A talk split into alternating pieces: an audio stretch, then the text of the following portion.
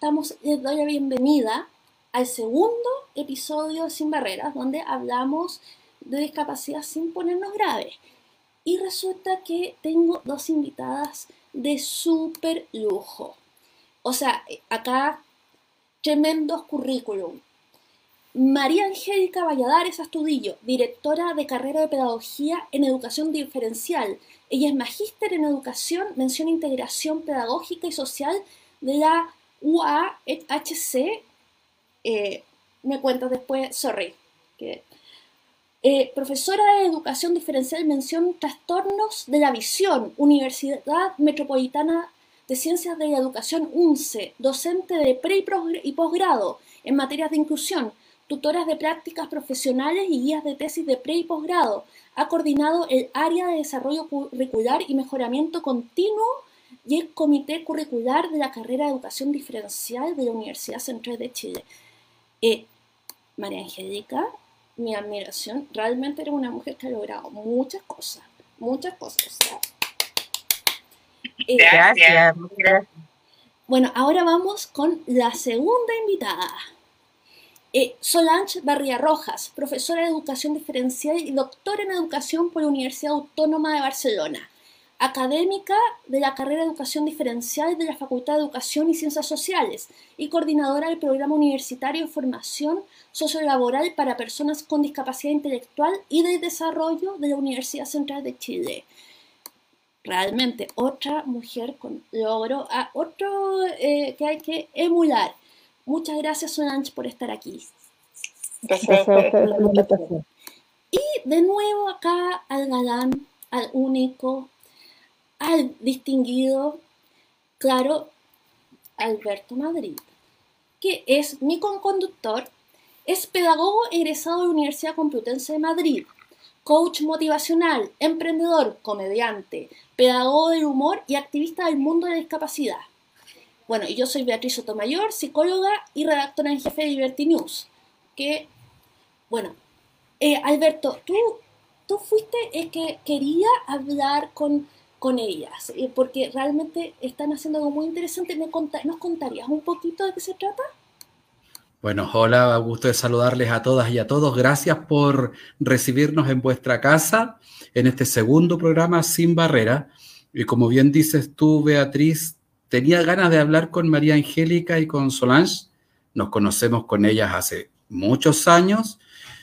Si tengo que decir con María Angélica, a lo menos va a ser un bochorno, pero a lo menos 20 años o más, si mi memoria no falla, con Solange menos tiempo, pero ya somos buenos conocidos.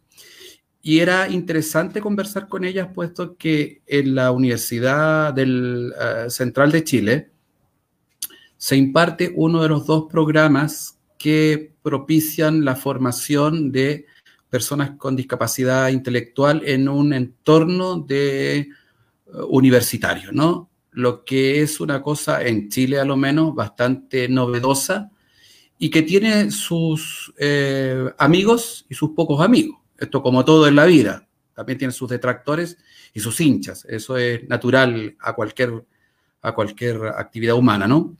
Pero creo que es importante escuchar de ellas cómo se gesta esto, cómo prospera esto, a quienes atienden, especialmente, y aquí quiero que ellas me corrijan, en el, colectivo de personas con discapacidad intelectual, que es un colectivo que tiene ciertas particularidades que lo hacen diferente al resto, ¿no? Y que requieren apoyos extraordinarios, ¿no? Entonces, por eso creo que es importante lo que ellas hacen. Y aquí vamos a conversar. Gusto saludarlas a las dos. Eh, María Angélica, cuéntanos más o menos en qué consiste el programa, cuándo empezaron, la trayectoria, la historia del programa de ustedes. Sí, hola, muchas gracias por la invitación. Sí, pues efectivamente tenemos ahí una trayectoria ahí de, conocernos hace muchos años. De hecho, anteriormente, digamos, de la Universidad Central, en el entonces Fondo Nacional de la Discapacidad, por ahí nos conocimos cuando yo estaba ahí a cargo de los temas de educación ahí en esa institución.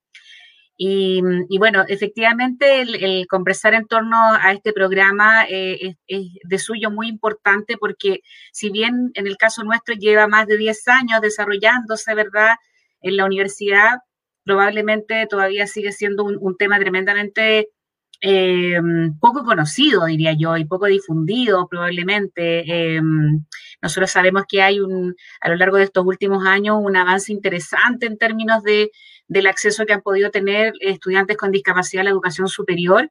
Sin embargo, en este tema, en esta área en particular de, de acceder a un programa universitario, el, colectivo de personas con discapacidad intelectual nosotros seguimos sintiendo que queda muy relegada, muy, muy discriminada respecto de, esa, de esas oportunidades. Y este programa entonces viene un poco a responder a aquello, viene eh, primero a, relevar algo que en, que ese momento, hace más de 10 años, ya empezaba a cuestionarse un poco, digamos, eh, de manera importante a nivel de lo, que se, de lo que se desarrollaba en los talleres laborales de las escuelas especiales, porque eso era un entorno, diríamos, bastante más sobreprotegido, con limitaciones en términos de su, de su desarrollo, y el posibilitar un espacio universitario, em, por cierto, digamos, les daba muchas más herramientas y mucho más respaldo a la, continuidad que ellos pudiesen desarrollar en, la línea de la formación laboral. ¿no? Un eh, certificado de habilidades laborales de la universidad, por cierto, le da más peso y da también ahí un respaldo importante para que ellos vayan descubriendo sus intereses, vayan socializando, vayan también siendo parte de una comunidad educativa, eh, como cualquier otro joven, digamos, ¿no? Teniendo esa posibilidad, entonces tiene ahí una posibilidad de desarrollo interesante. Es un programa que dura tres años, un programa que primero, por supuesto, explora en todo el desarrollo de estas habilidades básicas que, para todos nosotros pueden ser súper cotidianas y, súper naturales, pero en el caso de los jóvenes con discapacidad intelectual es, muy importante ir acompañándolos, a ellos y a sus familias, ¿no? En este proceso de, eh, un mayor desarrollo personal, de, de, desarrollar habilidades para la independencia, para la autonomía. Entonces, el programa da, da esos espacios, ¿no? A través de un grupo que es bastante heterogéneo, que es un grupo eh, acotado porque es un programa bien personalizado, eh, que va desarrollando entonces gradualmente estas habilidades hasta explorar en espacios de prácticas, de prácticas laborales según sus intereses y finalmente, digamos, en un proceso de formación que les permite ingresar al mundo laboral o eventualmente también continuar estudios si es que ellos lo necesitan y lo, y lo quieren, ¿no? Eh, entonces, como, como digo, un programa de formación de, desarrollo de estas habilidades que les permite entonces eh, desarrollarse eh, en plenitud, diría yo, ¿no? Nosotros somos bien testigos de que en tres años estos chicos entran de, con unas ciertas características y la verdad que su proceso de desarrollo es muy, muy evidente, así que nos tiene muy contentas y muy comprometidas también con ese, con ese proceso. Solange, ¿quieres comentar? Sí, mira, sumando a lo que, a lo que plantea María Angélica, igual el programa eh, también, como, y, el plus que tiene también es que, como decía María Angélica, es un programa personal, casi personalizado para los estudiantes, porque no son muchos estudiantes por año de formación. Y eso nos permite a, todos a todo el equipo digamos, identificar las necesidades educativas que puedan presentar y presentar y además prestarles los apoyos que ellos requieren personalizados a cada uno de ellos. Entonces eso también nos permite, digamos, poder ir entregando estos apoyos, ir evaluándolos, pero además en, compañía con su familia. Y también algo muy eh, importante que tiene, que, tener, que tiene este programa es que los estudiantes, ah, digamos, en el primer año, porque claro, es una transición de la educación media a la educación superior. Entonces, en esta transición también implica que ellos empiecen a hacerse cargo de tomar sus propias decisiones en un contexto universitario. ¿Ya? Entonces, eso también implica que ellos en el primer año eh, ya como, digamos, si lo tuviera que caracterizar o describir como un poco tímidos, muy, digamos, en, eh, dejando que otro tome sus decisiones, pero ya ha transcurrido principalmente yo creo que el primer semestre del primer año y sobre todo en el segundo año, se observa un cambio en ello en el desarrollo de estas habilidades, tanto personales como también en lo que implica estas habilidades académicas y vivir la vida universitaria, porque ya dejan de ser niños o adolescentes donde un tercero tomaba las decisiones por ellos. En cambio, en este contexto universitario son ellos, digamos, claramente con la orientación y el acompañamiento de la familia y del equipo profesional. Pero sin embargo, para ellos vivir la vida universitaria es un cambio radical porque les marca mucho en lo que tiene que ver con su formación personal, académica, y a esto se suma cuando ellos comienzan en el segundo año las prácticas de aprendizaje laboral, que van a las empresas. Entonces, dejan, en, eh, digamos, en, muchos, en varios casos, digamos, eh, e-, este, este, bullying que, que, vivieron a lo mejor en la enseñanza media, acá ellos toman un rol importante porque además se sienten importantes en, contextos que además ellos son, los, eh, digamos, los, protagonistas y se sienten importantes y se nota y ellos además lo vivencian. Entonces, en ese sentido, el programa también, más que el programa, digamos, ellos vivencian una, una evolución y un cambio a partir de, del primer día que entran al programa. Entonces, eh, a ver, Alberto, eh, pero entonces, ¿por qué sería tan, eh, digamos, por qué tendría tantos haters este programa? Porque, no sé, de repente, al ser tan, me decían que es tan controvertido, uno pensaría que ponen a los chicos a remar en las galleras mientras les da latigazo en la espalda o algo así. Entonces, me gustaría, a ver, bueno, Alberto, dame tu opinión, te voy a, te voy a desmutear, porque están todos muteados. y me voy a mutear yo.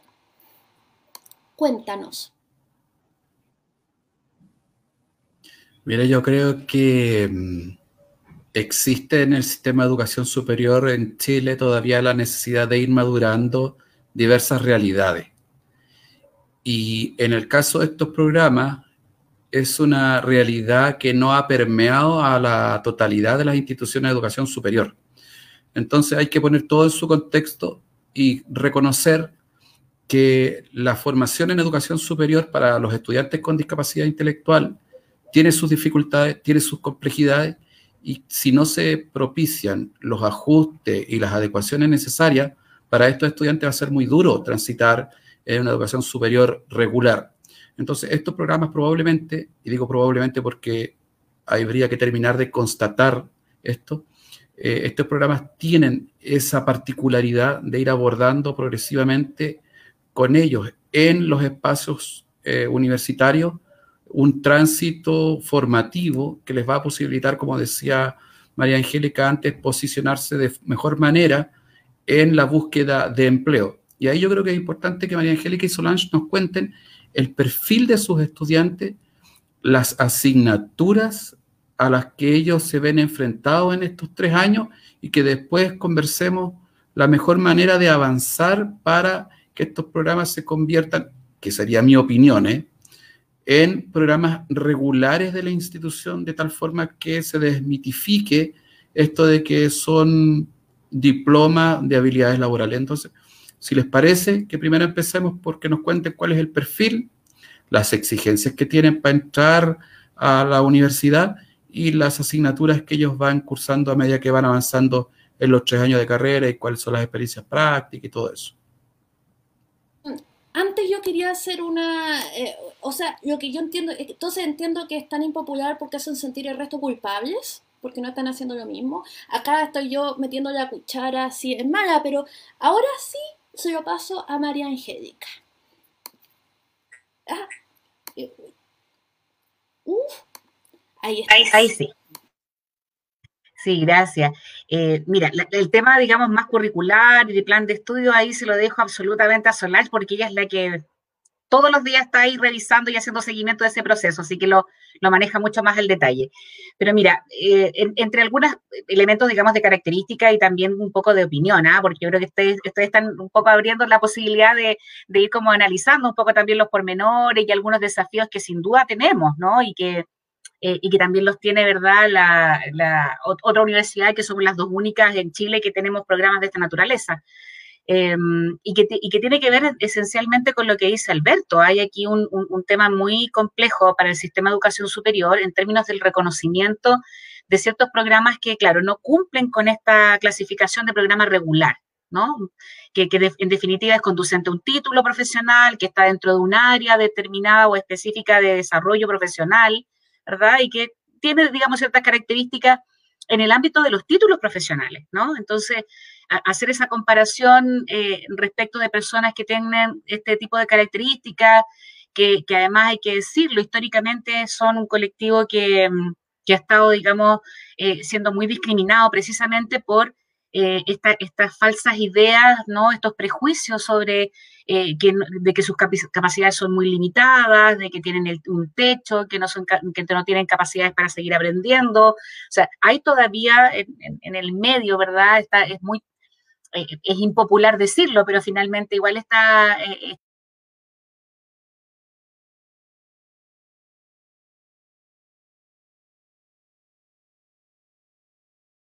pero que no solamente en educación superior.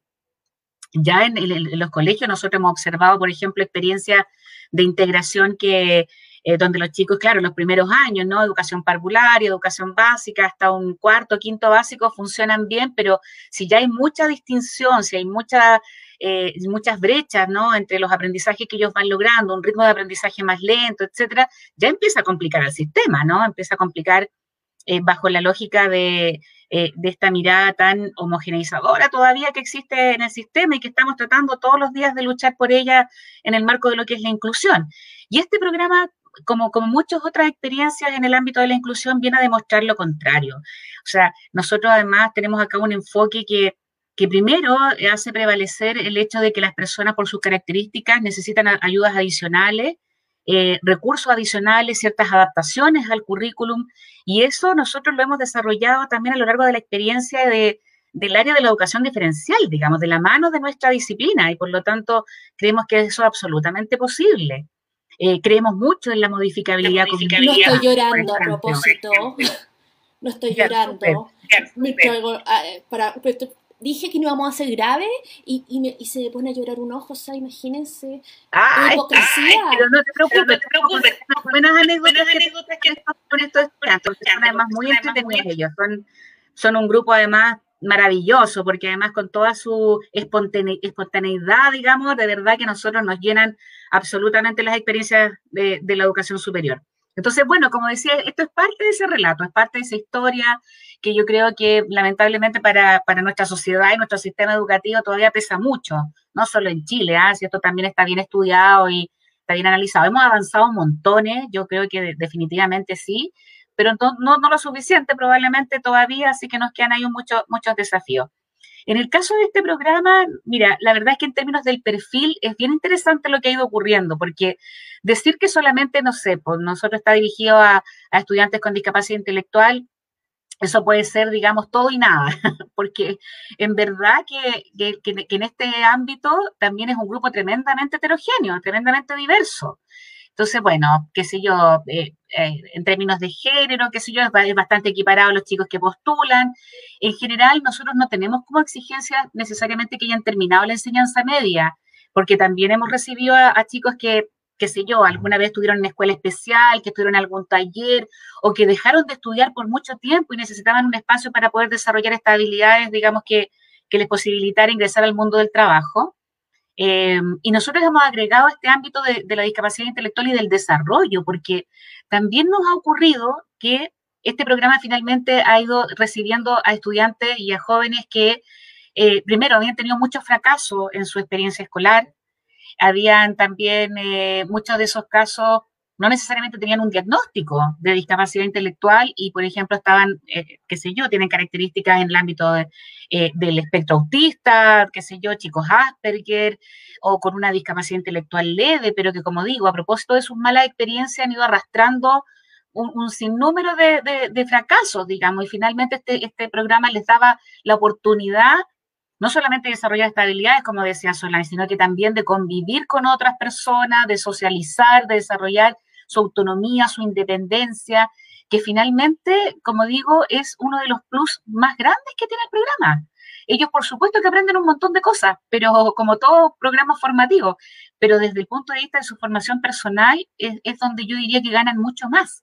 Y gana también su familia, ¿ah? porque la familia al principio, muchas de ellas son muy, muy aprensivas los van a dejar, casi quieren estar en clases con ellos, pero, pero al cabo de un poquito andar, se dan cuenta que efectivamente ellos también tienen que ponerse del lado de, eh, de, la, contribución a su autonomía. Así que en ese sentido, como te digo, eh, a propósito de la pregunta de Alberto, un perfil, digamos, que este, incorpora todas esas características y, como te digo, en términos de opinión, también hay varios desafíos que tenemos todavía como, como sistema en general, ¿no?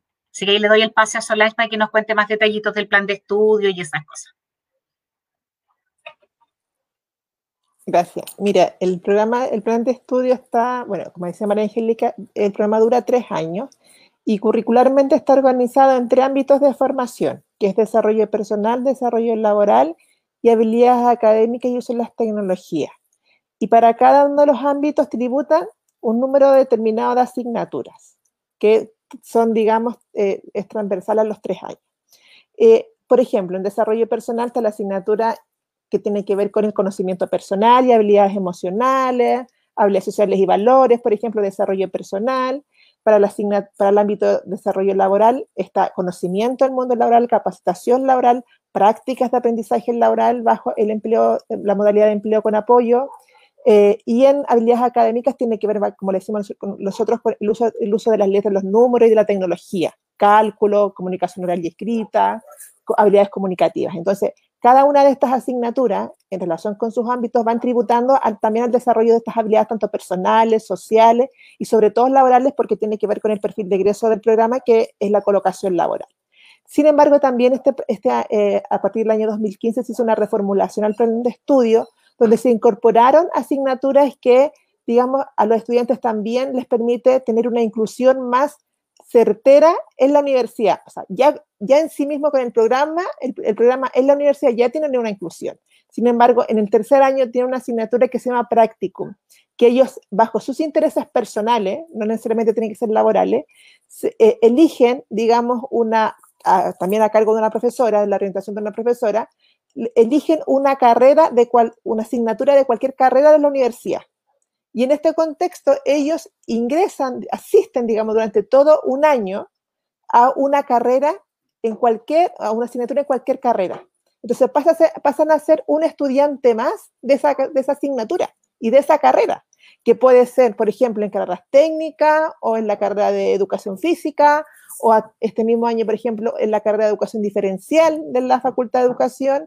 Entonces, eso también implica a ellos que son uno más, ya no bajo una categoría, un día, nada, son uno, un estudiante más.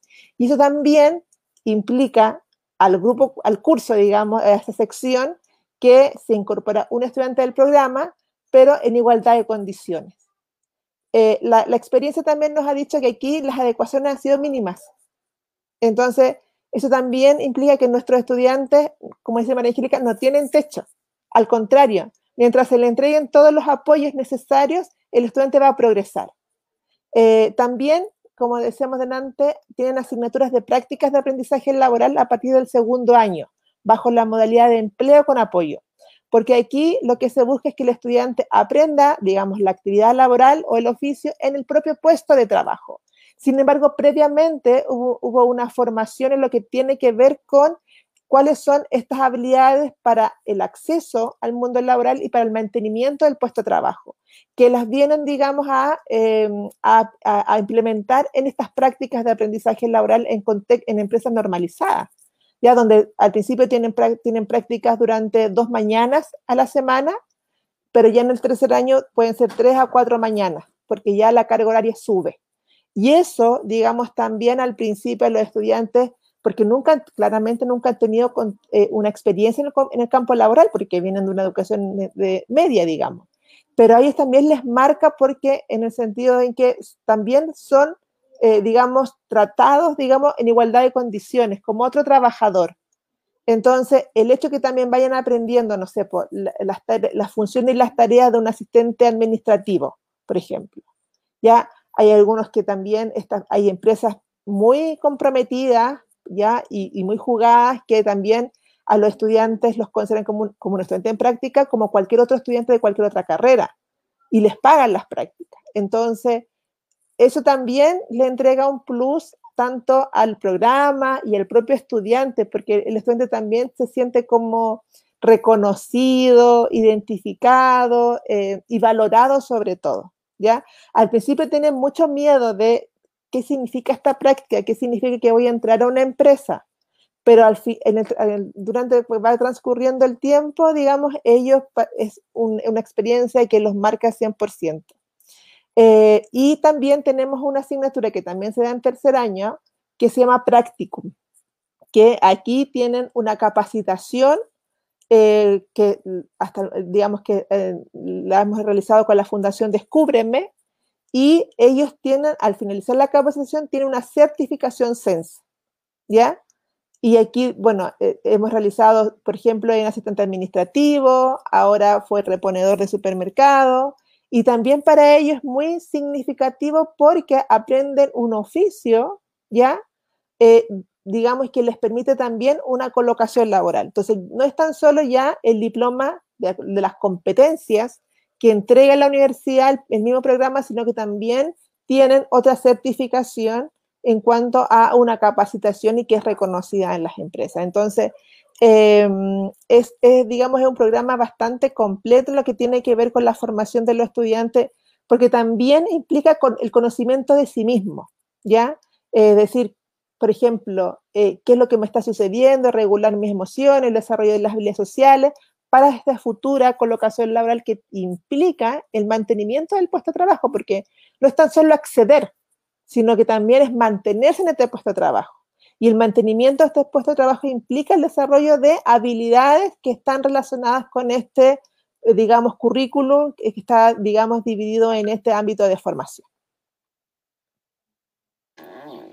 Eh, mira, me, de, lo que tú dijiste me parecieron, bueno, me pareció todo muy relevante, pero me, llamaron la atención dos cosas. Esto de el autoconocimiento. El ser humano, todos, en todo el espectro, se caracteriza por ser muy malo para autoconocerse. Somos pésimos autoobservándonos. Nuestros puntos ciegos son de son gigantes de porte de planeta, pero tenemos la ilusión de que no, y, eh, de, que, de que nos conocemos perfectamente bien, pero, pero no es así. De hecho, un historiador muy famoso decía Harari, que decía que el ser humano eh, es una de las características fundamentales, son pésimos para conocernos todos. Y segundo, el tema de, que te vean, que esa cuestión tiene, es muy importante porque a las personas que viven con alguna discapacidad intelectual están acostumbrados no solo a ser invisibles, sino que a, a que eviten mirarlos. Y, eh, y resulta que yo quería contar una anécdota de que eso, de que ese sesgo le costó a Chile muy caro en su momento. Este libro, Mira tú, que es sobre Chile, un libro de anécdotas fascinante, cuenta que en medio, en el 1930, cuando Chile estaba hundido en la pobreza, vino un francés con su asistente. Y su asistente tenía discapacidad intelectual, en teoría. Y, y resulta que este francés le vende a la, la Casa de la Moneda, le vende la fórmula para hacer oro a, través, a partir del plomo. ¿Y cómo logra? Y se la vendieron por los pocos pesos que todavía le quedaba al Estado de Chile. ¿Cómo lo hicieron? Resulta que como se habían dado cuenta que la gente no mira a los que tienen, a los que tienen una discapacidad intelectual, no los miran, a los que viven con, que evitan mirarlos, resulta que, mientras que el francés demostraba eh, su, su fórmula para hacer oro, y nadie estaba mirando al otro. Y el otro metió 40 gramos de oro y así pudieron demostrar que la fórmula funcionaba. Y se la vendieron por el poco oro que teníamos en Chile. Y se mandaron a cambiar. Ah, hay un montón de historias de franceses que, que, que, que, no, nos quitan hasta la camisa los chilenos eh, en este libro. Pero esa es mi favorita porque muestra como esa, esa de, no mirar, de, ay, qué nervio, qué nervio, es una cosa que, que hay que, y me, me, gusta que ustedes realmente estén haciendo algo, algo súper, digamos, algo sobre eso, que los vean, que se sientan, que les paguen las prácticas, eh, eso lo encuentro súper relevante, ¿no? Eh, Alberto, te voy a desmutear ahora eh, para... es que tenemos eco, así que acá soy una dictadora de, de StreamYard, emperatriz de la transmisión. Eh, Alberto, cuéntanos.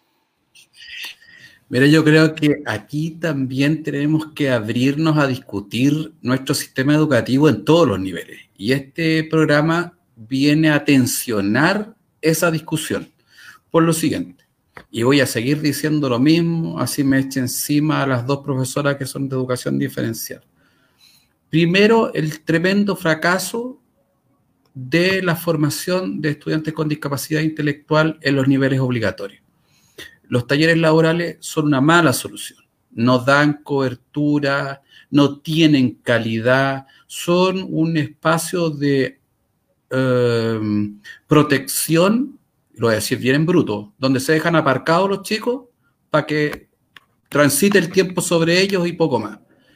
Y lo segundo, que nuestro sistema de educación superior requiere ser revisado, porque a día de hoy se está comenzando a discutir en torno a las adecuaciones curriculares significativas en educación superior. Es una discusión bastante, ¿cómo lo podríamos poner en fino? Bastante hasta innecesaria si lo miras desde cómo el espacio europeo de educación superior vino a homogeneizar la educación superior en Europa. ¿Y por qué lo planteo?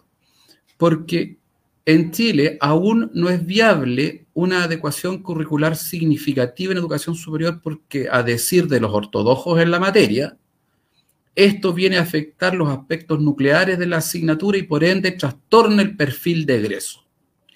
Pero es que, lo estoy poniendo en simple y banalizando, ¿eh?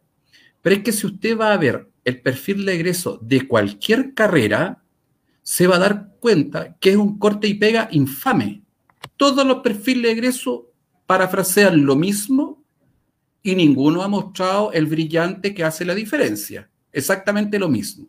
Entonces, cuando se pone como argumento el perfil de egreso, es una cosa bien, bien pueril, ¿no?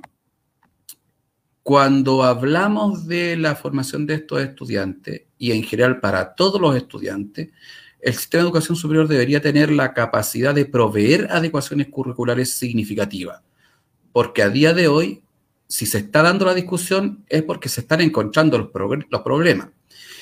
Y con esto termino. Volviendo al sistema pre-superior, al sistema escolar, eh, se requiere, y insisto, voy a seguir pontificando en esto, en que las escuelas de educación especial se transformen en centros especializados de recursos para que los chicos desde su más tierna infancia vayan al aula regular. Y no estoy diciendo que desaparezcan las escuelas especiales, estoy diciendo que se transformen en centros especializados de recursos. Nadie más que el profesor de educación especial de la escuela sabe cómo intervenir con el estudiante. Es, él es el especialista y él deberá estar en el aula. Por ende, por eso planteo que estos programas vienen a tensionar el sistema en su totalidad si tienen la virtud de propiciar que la empleabilidad de los estudiantes sea mejor, bienvenido sea. Pero tenemos que discutir y tenemos que discutir en torno a la calidad, por ejemplo. ¿A qué calidad le vamos a dar? En torno al acceso igualitario para que todos los estudiantes puedan acceder a estos programas. Pero es la misma discusión que tenemos en todo el sistema de educación superior. Y ahí, eh, en conversaciones que hemos tenido con las profesoras, hemos comentado que existiría la posibilidad, para que ellas lo expliquen con mayor detención, el que se conviertan estos programas, en la medida de las posibilidades, por supuesto, a programas regulares con probablemente otra orientación, con la misma orientación, pero que sería un paso súper importante. Entonces ahí para que ellas nos puedan contar cómo ven este desafío de poder avanzar para que puedan cumplir con las normas tan estrictas que tiene la educación superior en Chile.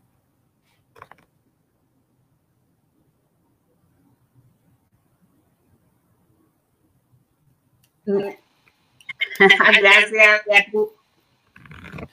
Mire, yo me gustaría hacer algunas, observaciones, eh, porque estos temas bastante complejos y la, la verdad que llevamos muchos años eh, eh discutir este tipo de temas.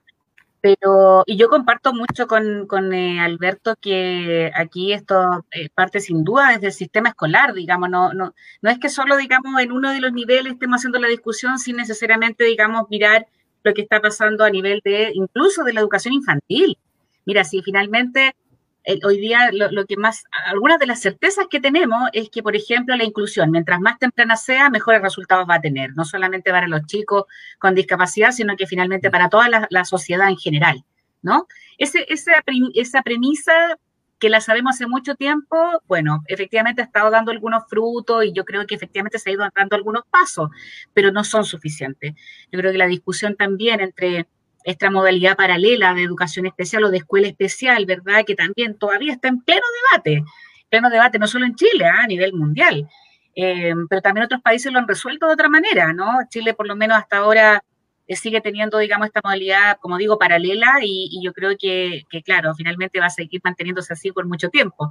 Eh, claro, y, estas escuelas han ido tratando de avanzar a incorporar el currículum de la educación, eh, hacerla equivalente a la educación regular, cuestión que también ha sido difícil, ¿verdad?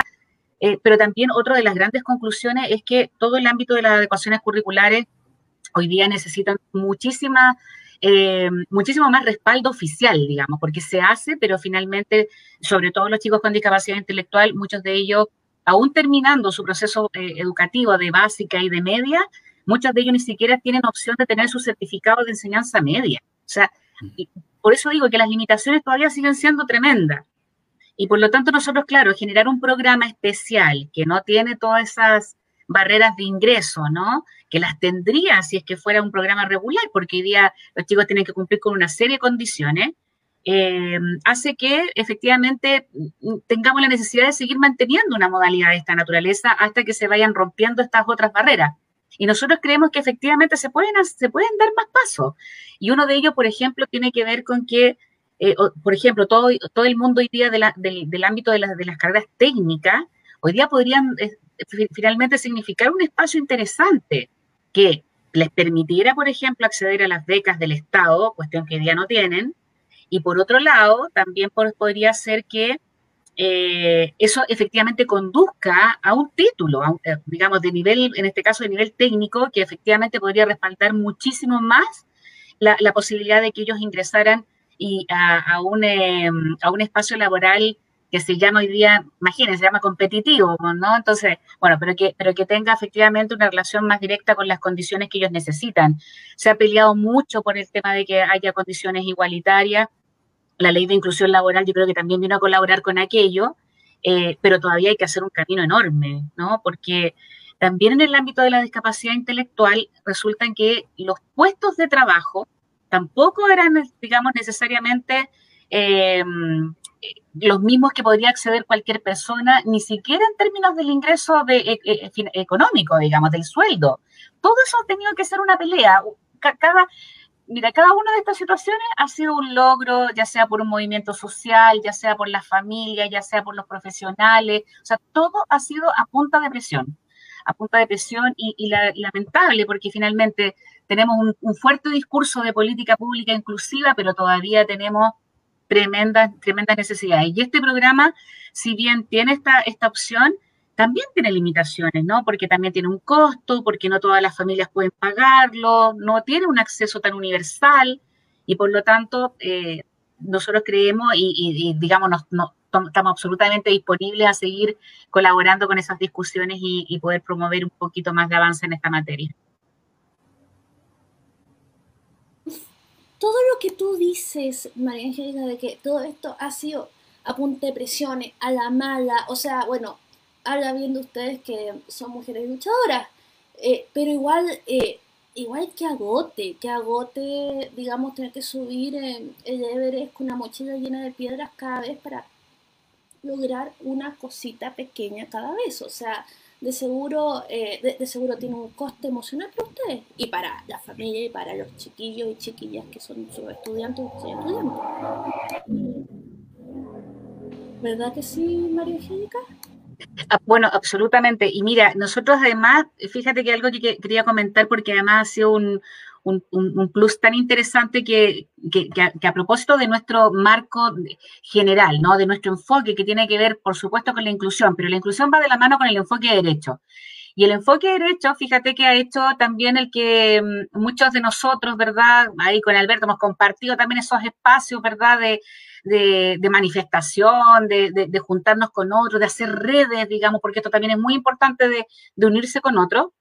Eh, fíjate que el tema del enfoque de derecho, a propósito de nuestro programa, ha servido también para que tanto las familias como los propios estudiantes, muchos de ellos, fíjate que no son de escasos recursos necesariamente, pero en el ámbito de los, eh, de los derechos, fíjate que había muchos de ellos que nosotros sentimos en algún momento que estaban un poquito transgredidos, incluso desde los más, desde los más mínimos. Suponte tú, no sé, el tema que, que Solange lo, puede recordar perfectamente, nosotros hicimos un, eh, un seminario donde los chicos habían estado trabajando sobre el tema de los derechos, específicamente, por ejemplo, el derecho a la privacidad. Y, fíjate que eso los movilizó de una manera increíble a ellos y a sus familias. Bueno, ellos ese tema lo, prepararon tan tan bien que lo fueron a presentar a un seminario donde habían, en otra universidad donde también tenían, habían chicos con discapacidad intelectual invitados. Los chicos se pararon a aplaudir, los papás, o sea, en el fondo, porque ellos también, como dice Solán, son los protagonistas de este tema. Pero estos son temáticas que no necesariamente van a aprender ni en el colegio, ni necesariamente ni en la calle, ni en su barrio, ni en, su casa. Entonces yo creo que aquí también hay una misión bien importante porque nosotros estamos detrás, pero finalmente ellos son los que deben ser protagonistas de su proceso y, tomar en cuenta sus decisiones y efectivamente fomentar el hecho de que ellos puedan también vivir la vida que quieren. Si ese es el gran tema de la, de la discapacidad intelectual. Hoy día a nivel mundial se discute, de hecho, si es que ellos pueden, imagínate, eh, hay chicos que han empezado a titularse de, diversas carreras, eh, que tienen una voz eh, protagónica, o sea, tenemos ejemplos, ¿no? Estaba recordando a este chico español que hace charlas en todo el mundo y finalmente se preguntan estos chicos, mira, ¿por qué no nos dejan votar? ¿Por qué no nos dejan casarnos? ¿Por qué no nos dejan tener familia? ¿Por qué no, no podemos nosotros tener una vida laboral autónoma, ganar nuestra plata? O sea, son preguntas que de verdad para, para todo el mundo es súper natural, súper obvio, pero para ellos no. Está lleno de dificultades el tema de la sexualidad, eh, digamos, y no lo digo solo con lo de discapacidad sexual, todos, o sea, todas las personas del espectro, de todos los que viven con discapacidad, se supone que son ángeles asexuados como Alberto Madrid, ángeles asexuados, no, nadie ángel. no, si hay una ángel aquí, no eres tú, no te preocupes, no te, de eso no te voy a acusar. Eh, pero, a ver, alguien, toma, dándole la palabra a alguien que sí tiene apariencia angelical y que está vestida para la ocasión, Solange. ¿Qué opinas tú? Sí, mira, en el tema de la sexualidad nosotros hemos hecho talleres para padres, o sea, talleres con los padres, porque eh, también una de las características del programa es que tiene el ámbito de apoyo a la familia y es que está a cargo de dos psicólogos y ellos tienen, digamos, la, se reúnen con las familias para abordar el tema de la transición en la vida adulta con su hijo y desde ahí identificar aquellas necesidades que como familia y como padres van viviendo durante este transcurso, esta formación y, la incorporación de su hijo o hija al contexto universitario y todo lo que implica. ¿eh? Porque uno puede decir, sí, a mi hijo va a la universidad, mi, mi hija o mi hijo va a la universidad, pero eso también tiene todo un trasfondo, es decir, tienen que aprender a, si es que no lo han hecho aún, a trasladarse por sí solos a la universidad, sobre todo cuando comienzan las prácticas también, ¿ya? Pero también esto que dice María Angélica, que los papás a veces quieren llegar a la sala con su hijo para saber dónde está, y nosotros le decimos, no, o sea, aquí usted, ojalá, deje a su hijo o hija, solo es la puerta de la universidad y que él entre. Y, y aquí hacemos el comparativo. Usted tiene otro hijo o hija y a su otro hijo o hija que no tiene discapacidad, ¿haría lo mismo?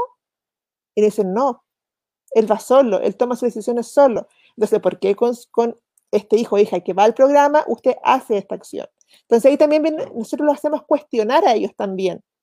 Y también tiene que, tiene que ver con este cambio paradigmático. Entonces, en estos talleres, de, digamos, de sexualidad y efectividad que hemos tenido, digamos que también implica que hay padres todavía que ven a su hijo o hija como una, niña o un niño, indefenso.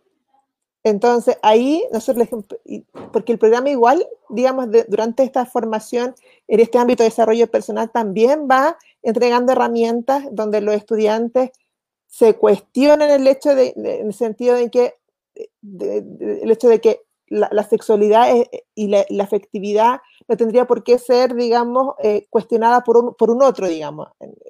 No sé si se entiende, pero, pero en ese sentido, digamos, eh, em, los papás también siguen mirando a sus niños o, hijas como una niña, como un niño. Hay padres que, digamos, eh, cambian durante también esta formación la visión y esta sobreprotección que tienen. ¿ya? Pero también hay, es entendible porque ellos, digamos, o de manera individual o colectivamente, se han hecho el camino al andar durante toda la vida de su hijo o hija, desde, el nacimiento. Es decir, la lucha y, los logros y los avances que han tenido es a veces más que nada por la lucha de ellos, o individualmente o colectivamente. Entonces, eso también implica una historia, y una historia que también hay que respetarla y entenderla, sobre todo a veces cuando nos pasan sobreprotectores, pero también no, o sea, no, nos quedamos que ya usted es sobreprotector, sino que hacemos, tratamos de hacer un cambio, porque también les, hacemos las preguntas, y cuando su hijo tenga 40, 50 años más, cuando usted no esté, eh, su hijo que se quiere casar, ¿qué opina usted? Entonces, esas preguntas también las hacemos para que ellos como padres, pero también como persona, idealmente se les remueva algo y, digamos, empiecen, digamos, a creer en las capacidades de su hijo o hija. Porque también, digamos, durante este, esta formación, como decía antes, los, los, estudiantes comienzan a ser protagonistas de su vida y, y, algo a lo mejor que, como decía María Angélica, algo tan simple para nosotros o algo, algo tan habitual para nosotros, para los estudiantes como que el papá avisa o la mamá avisa que no va a entrar a clase, pero es su hijo o hija que tiene que avisar. Entonces ahí empieza también este cuestionamiento de que ellos ya tienen que acompañarlo, pero no hacer. Entonces ahí tan nuevamente viene este cuestionamiento, este análisis de que ya mi hijo va transitando hacia la adultez, lo tengo que acompañar, pero eh, tiene que tomar sus propias decisiones.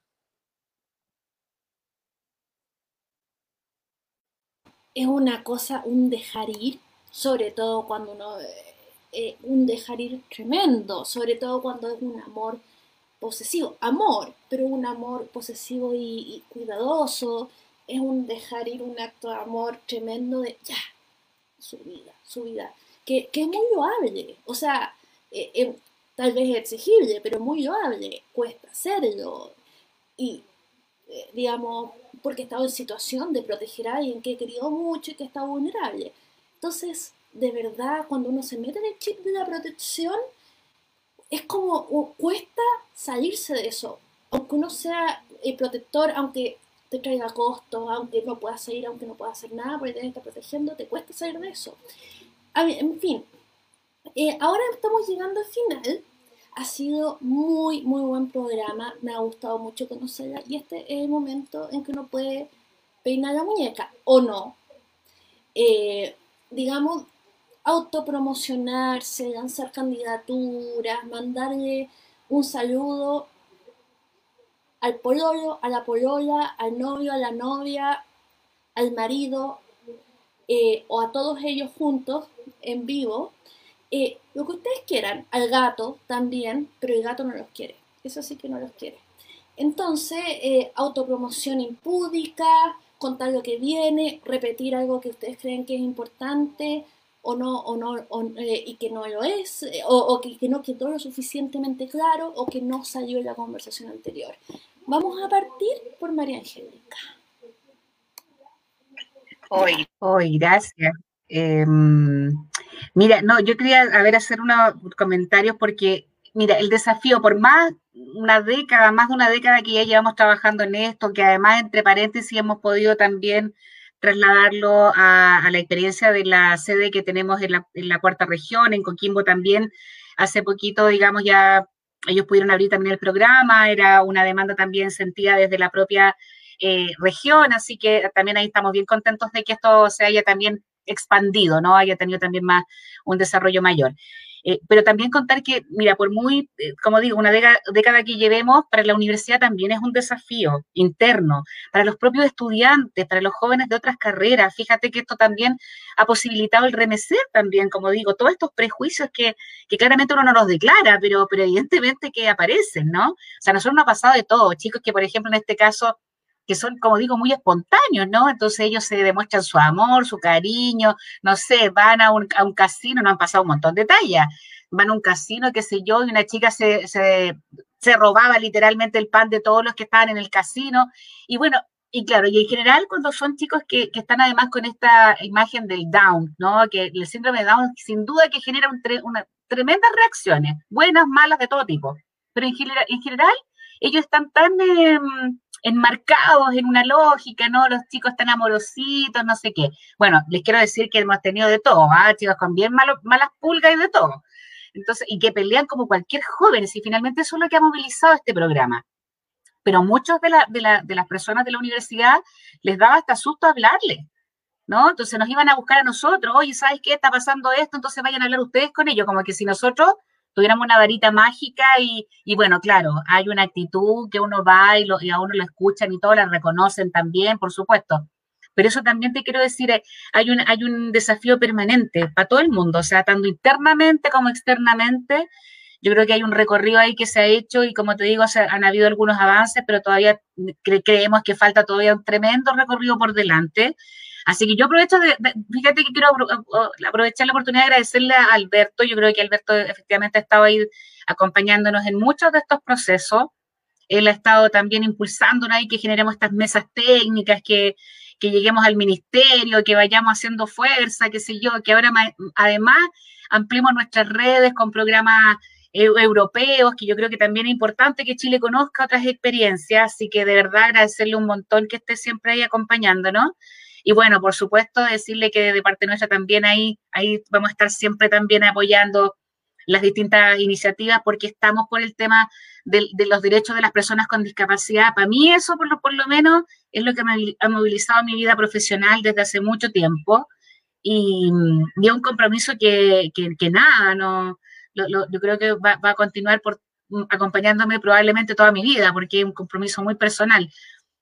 Y decirle también, agradecer en este caso también a la Solange, porque la Solange ahí tra trabaja como hormiguita con el equipo, un equipo súper puesto, porque yo creo que también eso cambia todo, digamos, si hay gente comprometida y, está trabajando día a día por el derecho de los demás, de, de, o sea, cambia todo. Y la verdad que en ese sentido yo creo que tenemos un tremendo equipo, tremendo equipo, además multiprofesional. Yo creo que eso también es lo que se valora, ¿no? Se valora respecto a lo que hemos ido haciendo y nos hemos ido posicionando de a poquito. Y yo creo que eso en, en realidad se ha demostrado, como te digo, tanto interna como externamente. Y nada, y a mi familia que me aguanta todas mis locuras, también, por supuesto, un saludo enorme porque me tienen mucha paciencia. Ahora que estoy en la casa, no sé si es peor porque me encierro todo el día. Así que nada, pues a todo el mundo ahí también y al equipo de la carrera, así como muchos cariños, porque de verdad que um, el compromiso, como te digo, es muy, muy notorio y si no fuera por eso, nada sería posible. Así que eso, nada, pues muchas gracias por invitarnos. Eh, Solange, tu peinada de muñeca. bueno, agradecer por la invitación. Creo que ha sido muy entretenida esta hora de, de transmisión. Eh, y nada, creo que es un derecho de que los estudiantes tengan una formación una vez terminada la enseñanza media, que no, que no se quede ahí su formación. Creo que ellos tienen el derecho y el, deber como ciudadano, como persona, eh, como jóvenes también, a vivir una vida universitaria. Entonces, ojalá existieran más programas de este tipo en todas las universidades o en fundaciones, pero que en realidad que ellos vivan una vida universitaria como cualquier otra persona, como cualquiera de los cuatro que estamos acá, que vivimos una vida universitaria, que fuimos a carretes, no sé, que ellos también lo hagan. En ese contexto también me gustaría contar como una experiencia que, que, que, es tan importante esta vida, esta vida universitaria que ellos viven. Y una vez estaba en clase y, y un estudiante no entró, no entró a clase. Yo lo salía, porque uno igual sale a mirar para saber dónde están, pero él, durante todo el bloque jugó ping-pong con otro compañero de la universidad. En ese contexto yo podría haber dicho, oye, ya, entra a la clase, no sé qué, pero esa experiencia que, ellos viven es tan significativa y fue tan importante para él que eh, llegó, igual entró a clase como 10 minutos antes de que terminara, pero para él fue tan importante jugar ping-pong con un compañero de otra carrera que nunca antes lo había vivido porque como te decía adelante, ellos no tienen buenas experiencias en la enseñanza media, pasan solo, se aíslan o los aíslan también. Y eso es porque ellos mismos, las familias lo han contado. Entonces, que la universidad que generen vínculos o lazos con compañeros de otras carreras es súper significativo. Entonces, en ese sentido, digamos, ojalá existieran más programas como este, eh, que, que, ojalá también sea, digamos, sea más accesible, pero también el costo tiene un significado y tiene un porqué, digamos, ya por este equipo multiprofesional, porque no somos solo educadores diferenciales que trabajamos en el programa, sino que hay terapeutas ocupacionales, psicólogos, educadores, eh, fonaudiólogos, kinesiólogos, profesores de educación física. Entonces, hay un equipo multiprofesional que aborda la formación del estudiante. Entonces, en ese sentido, ese es como mi, mi, y también agradecer a mi familia que estoy en un cumpleaños ahora, pero, pero feliz de estar acá con la transmisión. Eh, y aquí nada, agradecerle a las familias, a las y a los estudiantes, porque ellos, digamos, como vamos a seguir siempre repitiendo lo mismo, son protagonistas de esta formación. Muchas gracias, Solange. Ahora vamos acá con el angelito, Alberto, que no es un ángel. Ya, te, eh, te adelante. Ya, gracias. Voy a abusar de usted, directora, porque para irme tranquilo, quiero que las dos profesoras invitadas me contesten con un sí o un no. O sea, tienen 15 segundos nomás para contestar.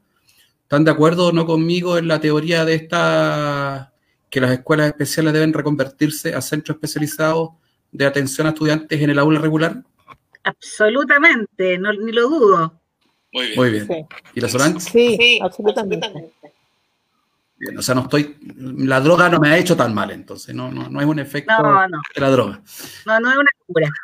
Gracias. Ah, María Angélica, por si acaso. Ya han habido intentos, ¿ah? ya han habido intentos, pero la verdad que no, no, no muy fructíferos todavía, pero sí, es absolutamente necesario.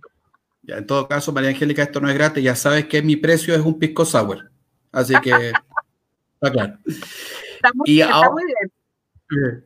Y ahora sí viene mi peina de muñeca. Eh, la Comisión de Constitución y Justicia, entiendo que así se llama esa, tiene en su poder aún eh, el definir cómo va a ser la participación de las personas con discapacidad en la nueva mm, jornada esta de elección de constituyente que tendremos mm. en el mes de abril. Eh, los excelentísimos señores parlamentarios y parlamentarias la están haciendo como muy larga, ¿no? O sea, Aquí o hay voluntad de participación de las personas con discapacidad o no hay participación. Y si no hay voluntad, pues díganlo. Si la gente ya no quiere buenas palabras, que el otro tiene la culpa, que yo soy iluminado y el otro no, no, no, mire usted, si la clase política tiene real interés de que las personas con discapacidad puedan ir en una lista con una cuota que eh, resguarde su derecho a participar de estas elecciones a constituyentes, saquen la ley. Y si no lo quieren hacer, también díganlo. Porque como que el tiempo pasa, pasa y pasa, y va a llegar un buen día en que van a decir, es que como no nos pusimos de acuerdo, las personas con discapacidad no van a poder participar. Entonces, señores parlamentarios, por el salario mensual que les pagamos todos los chilenos con nuestros impuestos, hagan la pega. Eso, directora. Nos sumamos, nos sumamos, totalmente. Tiene que haber. La directora se quedó La directora se quedó agobiada, no, no, no responde. O no sé si se habrá salido. Bueno, yo estoy muteada por, eh, mientras no hablo, pero están las dos acá y están las dos muy contentas, digamos, nota la cara, y están muy de acuerdo. Sí, hay que ponerse las pilas con con, todo. Y bueno, y el tema de la participación ciudadana y participación ciudadana de, ciudadanos y ciudadanas que viven con discapacidad es fundamental en todos los niveles.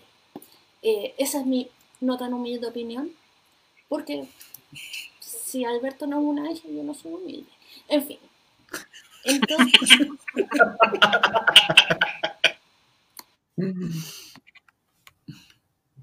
Oye, había dos mensajitos de alumnas, qué gusto, me, me dio eso.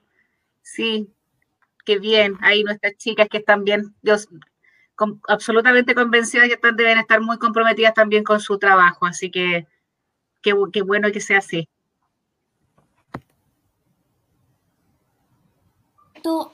harto amor, claramente. Tiene, eh, eh, acá no hay un solo otro, acá hay puro fan. Igual fantástico. Entonces, hasta aquí vamos a llegar. Ha sido fantástico, una hora de conversación muy valiosa y de ir desarmando prejuicios y, digamos, y, abriendo ventanas de, en espacios que, están, que estaban cerrados. Digamos, muchas gracias, muchas gracias María Angélica, muchas gracias Solange, Alberto, nos vemos la próxima semana, misma hora, mismo canal. y me siguen en mi Instagram, por Instagram. Alberto Madrid Chile, ah, es su Instagram.